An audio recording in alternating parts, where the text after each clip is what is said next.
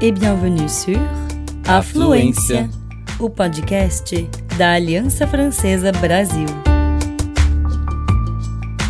Você está ouvindo Lieu dit, Lugares franceses que contam suas próprias histórias em francês e português.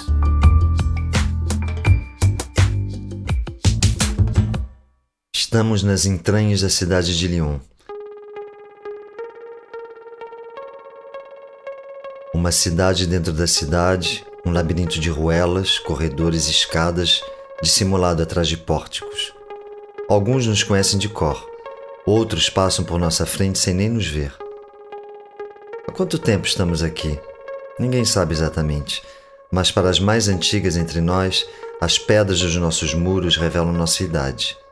Dizem que nascemos por volta do século IV, na época em que Lyon ainda se chamava Lungudunum, a capital dos goleses no Império Romano.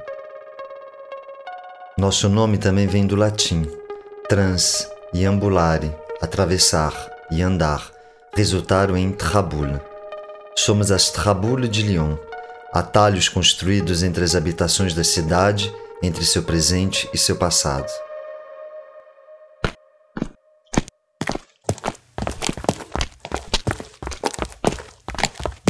Cada uma de nós é única. Cada uma tem sua história, sua arquitetura, sua utilidade e seus segredos. Nos recantos sombrios da Cidade das Luzes, fomos testemunhas imutáveis de 1500 anos de história. Aquelas e aqueles que querem nos ouvir, nós contamos a memória da cidade de Lyon, ora a metrópole burguesa do Renascimento, ora o teatro das revoltas operárias do século XIX, ora a capital da resistência, como foi batizada pelo general de Gaulle na Liberação. Pelas cavidades dos nossos muros, pessoas fugiram, se refugiaram, trocaram cartas, munições, às vezes abraços e beijos. Crianças brincaram de esconde-esconde. Quiseram nos destruir sucessivamente, depois nos render nosso esplendor. Nós vimos de tudo, vivemos de tudo. Somos o ventre e a memória de Lyon.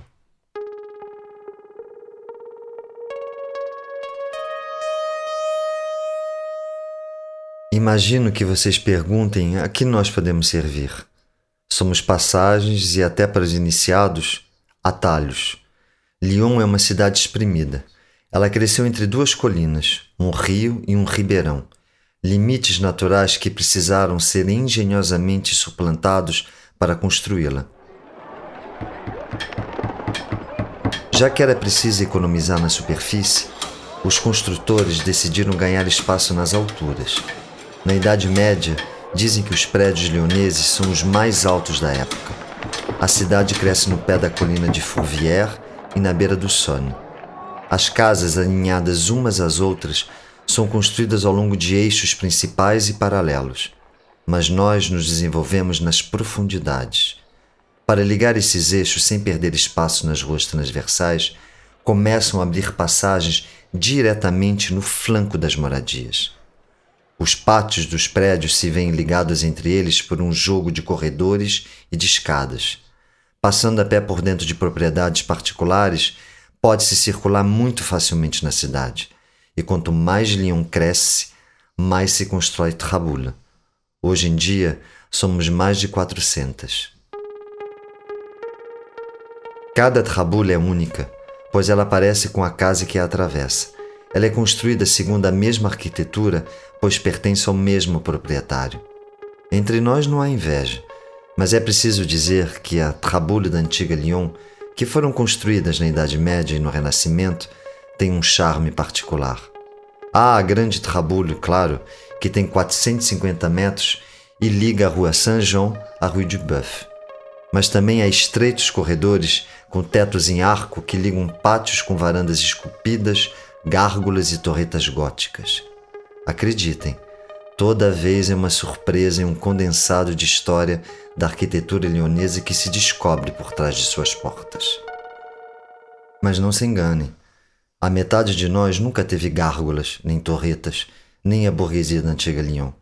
Eu faço parte daquelas que nasceram bem mais tarde, no bairro operário das encostas da Croix-Rousse. A Croix-Rousse é a segunda colina da cidade e até o final do século XVIII ela é reservada aos conventos. Mas na Revolução Francesa, todos os prédios religiosos se tornam bens nacionais que podem ser vendidos. Uma bênção, pois Lyon está em plena expansão. Ela prospera graças ao comércio da seda e precisa alojar milhares de operárias e operários que participam da sua produção. Esses operários da seda são chamados de canus e canus. Em 30 anos, eles vão se implantar na cidade nova que cresce numa velocidade incrível nas encostas da Croix-Rousse. Por falta de espaço, são aplicadas as mesmas regras arquiteturais da antiga Lyon. As habitações operárias se elevam, são construídas no flanco da colina e se apinham umas contra as outras. E novamente contam conosco para fluidificar a circulação a pé. Cria-se um novo labirinto de escadas, de pátios internos e trajetos alternativos. Os canus ficam aliviados em nos ter. Nós facilitamos suas corridas cotidianas entre os ateliês, os fabricantes e os comerciantes que ficam ao pé da colina. Durante o dia todo nós os vemos formigando, trabalhando sem descanso, levando suas obras no braço, fazendo, desfazendo, refazendo. No século XIX, a colina parece como uma imensa fábrica a céu aberto. Poderíamos esquecer isso hoje, mas meu bairro todo foi pensado para que o trabalho fosse o centro da vida. Se você já viram um apartamento canhu, devem ter percebido um teto com uma altura gigantesca. É porque as moradias são construídas sob medida para os teares inventados por Jacquard que vão industrializar a produção. Os canhus, suas famílias e seus aprendizes Vivem todos sobre o mesmo teto nesses apartamentos ateliês que são compostos de um só cômodo comum. As crianças crescem e a vida se organiza ao som da seda que é tecida. Eu me lembro muito bem do início do século XIX. A colina se desenvolve, mas reina uma tensão extrema, um clima de tempestade que se anuncia. Para os canus, as condições de trabalho só fazem se degradar. É preciso ir sempre mais rápido e fazer sempre melhor para receber um salário miserável. Leva-se uma vida de labuta, sem dignidade e nem o reconhecimento de uma técnica que é ancestral e incrivelmente delicada. Finalmente, em 1831, os operários da seda entram em greve. Eles vão para a rua para reclamar por condições de trabalho dignas e um salário decente.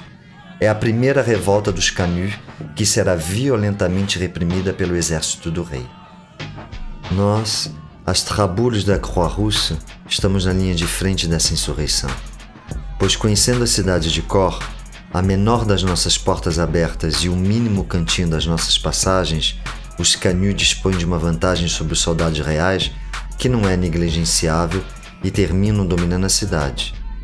Durante uma semana, eles tomam o controle e, pensando em terem sido ouvidos, acabam se retirando pacificamente. Vocês têm que imaginar que nunca se viu essa demonstração de força operária na época. Os gritos de alegria dos Canus ecoam entre nossos muros e pela França toda, e na Europa o relato da rebelião deles nutre a esperança de outros movimentos.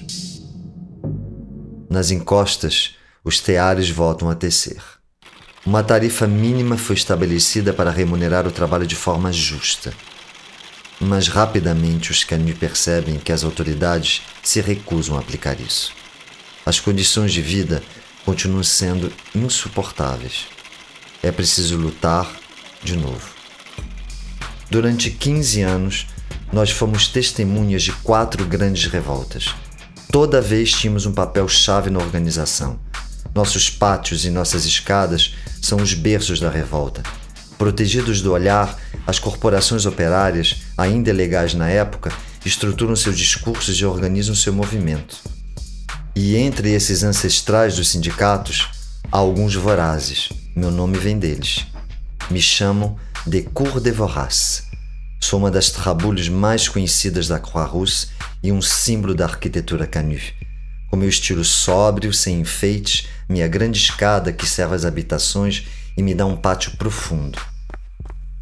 Meu pátio e minhas três entradas permitem fazer reuniões, mas também fugir, se dispersar rapidamente em caso de perigo. Ainda ouço ecoar a ira dos trabalhadores da seda que gritavam: Viver trabalhando ou morrer lutando. Eu me lembro de tudo: a determinação, a ira deles, a vontade de serem ouvidos. Fiz o que podia para protegê-los, mas os canus não obtiveram muita coisa da luta deles, que foi reprimida com sangue. Contudo, eles ficaram na história como precursores do progresso social. O movimento deles vai inspirar dezenas de outros, na França e no estrangeiro. Nossa linda cidade de Lyon foi revestida de um novo estatuto, o de cidade rebelde. Graças ao seu terreno fértil de contestação social, claro, mas gosto de pensar que também foi um pouco graças a nós. É a própria arquitetura da cidade que permite resistir, se encontrar, se organizar. Como se tivéssemos sido criadas exatamente por esse motivo. Nossa rede alternativa provoca um curto-circuito nos eixos principais e, por isso mesmo, no poder. Em 1940, 100 anos após a revolta dos Canus, nossa presença em Lyon vai ser novamente determinante. Em 1939, começa a Segunda Guerra Mundial e, um ano depois, a França capitula. Uma maioria de leoneses exibe seu apoio em massa ao Marechal Pétain, mas nas entranhas da cidade, logo entendemos que outros estão longe de apoiá-lo. Entre nossos muros, ninguém passeia mais. As pessoas se movem, nos atravessam furtivamente, averiguam se não estão sendo seguidas. Por trás das nossas portas, deixam algo discretamente em nossas caixas de correio, que outros viram recuperar também de forma discreta. Nos envelopes, armas, munições, panfletos e jornais resistentes, ou ainda papel para imprimi-los. Lyon torna-se o centro e o ponto nevrálgico da resistência francesa na Zona Sul. Ela recebe mentes pensantes como Jean Moulin, encarregado pelo general de Gaulle de coordenar os movimentos resistentes, mas também os jornais e os escritores parisienses que fogem da capital. Eles aproveitam as tipografias e o tecido social operário habituado a se mobilizar para implantar uma abundante imprensa clandestina. Ela garante informar e testemunhar sobre a colaboração. Lá, assim como cem anos antes, a topografia da cidade e nossa presença em particular permitem torná-la a sede do contrapoder e um esconderijo ideal para a revolta que ruge.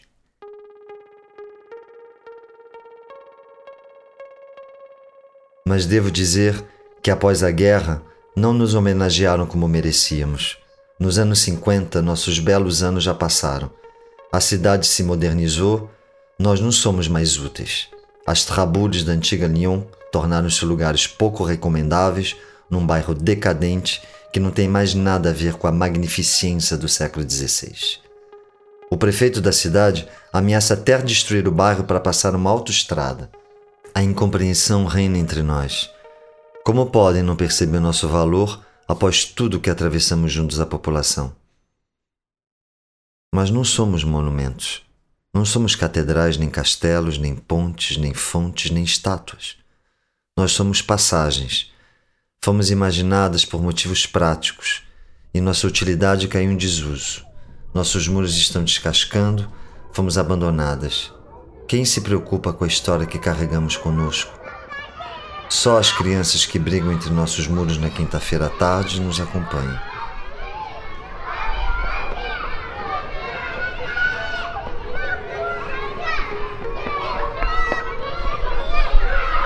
Finalmente, são os lioneses, as associações e os movimentos estudantis que nos salvam do desastre.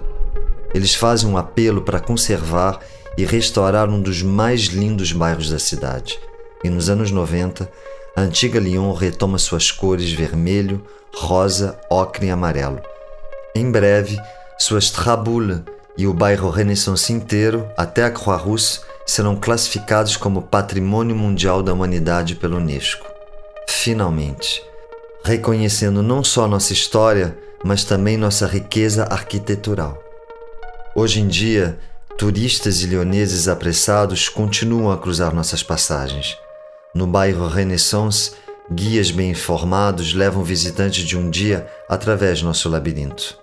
Nos declives da Croix-Rousse, conto nossa história dos canuts, particularmente meu pátio, onde foi colocada uma placa que anuncia.